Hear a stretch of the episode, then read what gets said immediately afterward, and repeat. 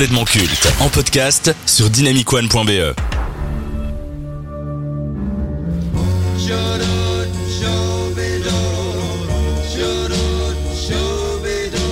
« 2019 marque un tournant dans la carrière de Martin Scorsese.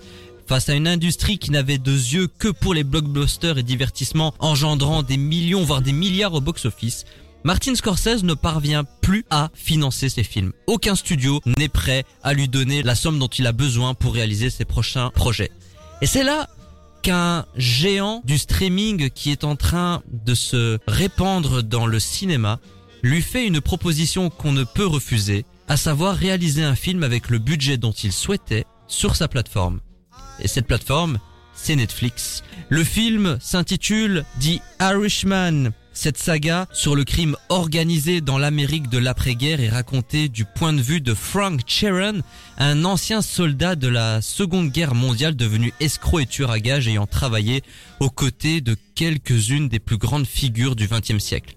Couvrant plusieurs décennies, le film relate l'un des mystères insondables de l'histoire des États-Unis, la disparition du légendaire dirigeant syndicaliste Jimmy Hoffa. Il offre également une plongée monumentale dans les acarnes de la mafia en révélant ses rouages, ses luttes internes et ses liens avec le monde politique. Pour la première fois de sa carrière, Martin Scorsese dirige le grand et unique Al Pacino qui tourne aux côtés de son acteur fétiche Robert De Niro, mais également Joe Pesci qui est sorti de sa retraite pour pouvoir tourner une dernière fois aux côtés de son réalisateur et de son ami. On va rentrer dans le vif du sujet, Lucas. Qu'as-tu pensé de The Irishman? Est-ce que le projet en lui-même t'intéressait au moment de sa sortie? Alors déjà, faut savoir que moi, euh, de manière générale, je ne me tiens pas au courant des sorties du cinéma euh, américain, donc euh, c'était un peu une surprise pour moi. Donc je l'attendais pas particulièrement, mais c'était une surprise. Et c'était une très bonne surprise. Parce que pour moi, The Irishman, c'est une bonne capsule temporelle. Dans le sens où c'est du Scorsese, du Scorsese des années 90, remis au goût du jour, mais on retrouve quand même très fort son ambiance, ses, ses, ses thématiques on va dire fétiche et c'est bien fait c'est un très très bon film d'époque mais actuel.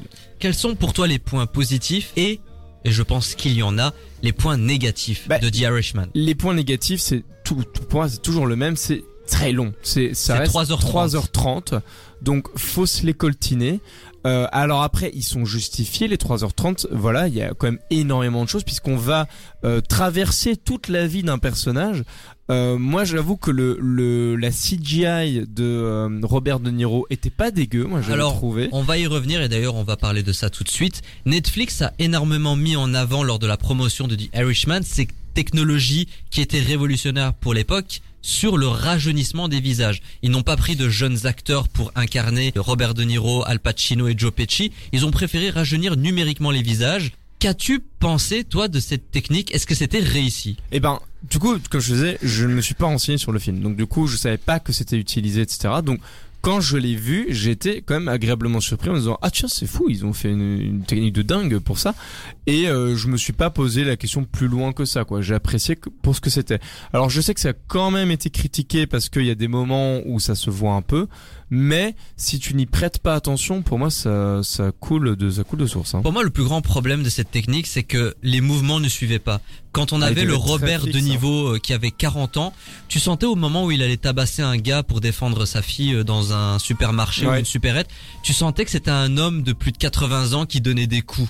Et pour moi, ça me sortait un peu du film. Alors bien entendu, il faut faire abstraction du Robert De Niro euh, qu'on a connu jeune dans Le Parrain. C'est évident qu'on va pas avoir la même ressemblance, Ouais. mais dans la narration, dans l'histoire, je trouve que c'était plutôt réussi. Qu'as-tu pensé de la performance des acteurs? Quel est celui qui ressort le plus pour toi entre ces trois monstres du cinéma?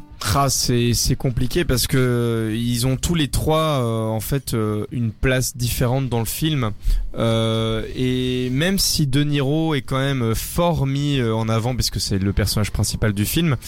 Ben, ça reste un trio en fait. Joe Pesci et, et Al Pacino euh, ben, sont dans ce film et brillent à au même hauteur que De Niro. La critique était unanime pour les journalistes, c'était Joe Pesci qui ressortait le plus. Ben oui, ben en même temps, euh, son personnage euh, toujours aussi euh, comment euh, rocambolesque comme Joe Pesci peut l'être. Mais un peu plus soft, un peu oui, plus oui, c'était intelligent. c'était différent quoi. Il a- mais avec toujours une espèce de fourberie que- qui lui est propre. Mais moi, je trouve quand même que le, le trio fonctionnait dans son ensemble quoi. C'était les les, les les trois têtes d'affiche ressortaient euh, à, de, de leur propre manière euh, dans dans le film quoi. Et d'ailleurs, Al Pacino et Joe Pesci étaient tous les deux nommés dans la catégorie meilleur second rôle aux Oscars en Ouais. 2020 et c'était mérité. Est-ce que The Irishman ne symbolise pas un peu la fin d'une ère dans le genre du film de gangster? Est-ce qu'on peut considérer The Irishman comme une œuvre testamentaire? En tout cas pour Martin Scorsese qui dit « Je mets un point de conclusion pour ce genre-là. Mais pour moi, il y y a deux choses. La première, c'est que oui, clairement, ça met un, un point final à, à- au, gangster de Scorsese.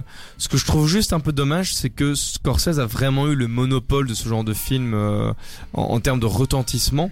Et euh, moi, j'avoue, j'aimerais bien voir d'autres films de- d'époque comme ça, mais main, euh, réalisés maintenant avec d'autres réals. Pourquoi pas, tu vois Mais c'est clair que l'époque Scorsese, elle est, elle prend fin avec ce film. Plus qu'un film de gangster, c'est un film sur la nostalgie, sur la vieillesse. Et je trouvais ça très fort de prendre le genre de gangster, mais du point de vue de la vieillesse. On sent que ce sont des figures en fin de course. Et d'ailleurs, la fin euh, où Robert De Niro sait qu'il est le dernier, Ouais. qu'il n'y a plus personne après. Moi, j'ai trouvé ça très touchant. Et il y a même un message derrière où je me dis, ah, c'est dommage, ce genre de film, avec cet acabit, avec cette ambition, on n'en aura plus tant que ça dans les années à venir. Est-ce que tu trouves que c'est un peu le message qui a été véhiculé par Scorsese? Ah moi je sais pas, moi je l'ai vraiment euh, interprété comme euh, en fait c'est plus euh, Scorsese qui fait un constat sur le fait que lui aussi est le seul de son milieu, euh, de son époque qui reste et que les autres euh, en, sont partis. Mais moi je l'interprète pas comme étant euh, c'est la fin euh, des, des 30 glorieuses quoi, c'est la fin de, de, de- des, des bonnes choses. Moi, je l'interprète juste comme un vieux monsieur qui fait le constat du fait qu'il est vieux et que bah son heure euh, va bientôt venir et qu'en fait ses copains sont déjà partis. Dernière question pour euh, cette séquence. On va parler euh, de la diffusion du film. Donc c'est un film Netflix. Il a quand même eu le droit à une sortie en salle dans quelques pays. Mais est-ce que le plus grand défaut de The Irishman, ce n'est pas le fait d'être sur Netflix? Bah le truc c'est que c'est un film qui est fait pour être vu au cinéma comme tous les Scorsese. Après, euh, d'un autre côté, moi je sais pas s'il aurait eu le même retentissement s'il n'était pas sorti sur Netflix parce que, par exemple, Killer of the Flower Moon, on n'en parle euh, déjà plus, enfin plus vraiment, tu vois, alors qu'il est sorti il y a quelques mois. Et je sais pas si on en parlera encore dans le futur, alors que The Irishman, on en parle encore parce qu'il est sorti sur Netflix et que du coup, il a Mais parce que c'est le premier film de cette envergure qui Ouais. sort sur une plateforme de Et streaming. du coup, ça 200 lui- millions de budget. Et ça lui donne une aura, tu vois, ça lui donne une anecdote où tu Mais est-ce dis, que finalement, c'est pas une sortie manquée du coup pour eux? Parce que s'il avait sorti en cinéma, il aurait eu le succès qu'il mérite. Eh ben, Eh ben, je ne sais euh, pas. Je sais Je pas. pense tu- pas. Tu sais. Je pense que le fait d'avoir été le premier long métrage de ce genre sur Netflix, parce qu'on parle quand même de Martin Scorsese, quand ils ont annoncé qu'ils allaient financer un film de Martin Scorsese, ça a eu un effet monstre dans l'industrie. Et c'est à ce moment-là que Hollywood a changé et que t'as plein de cinéastes influents qui ont voulu aller travailler pour les plateformes parce qu'ils se disent, attends, on me donne le budget que je veux, on me donne carte blanche, je peux amener toutes les stars que je souhaite.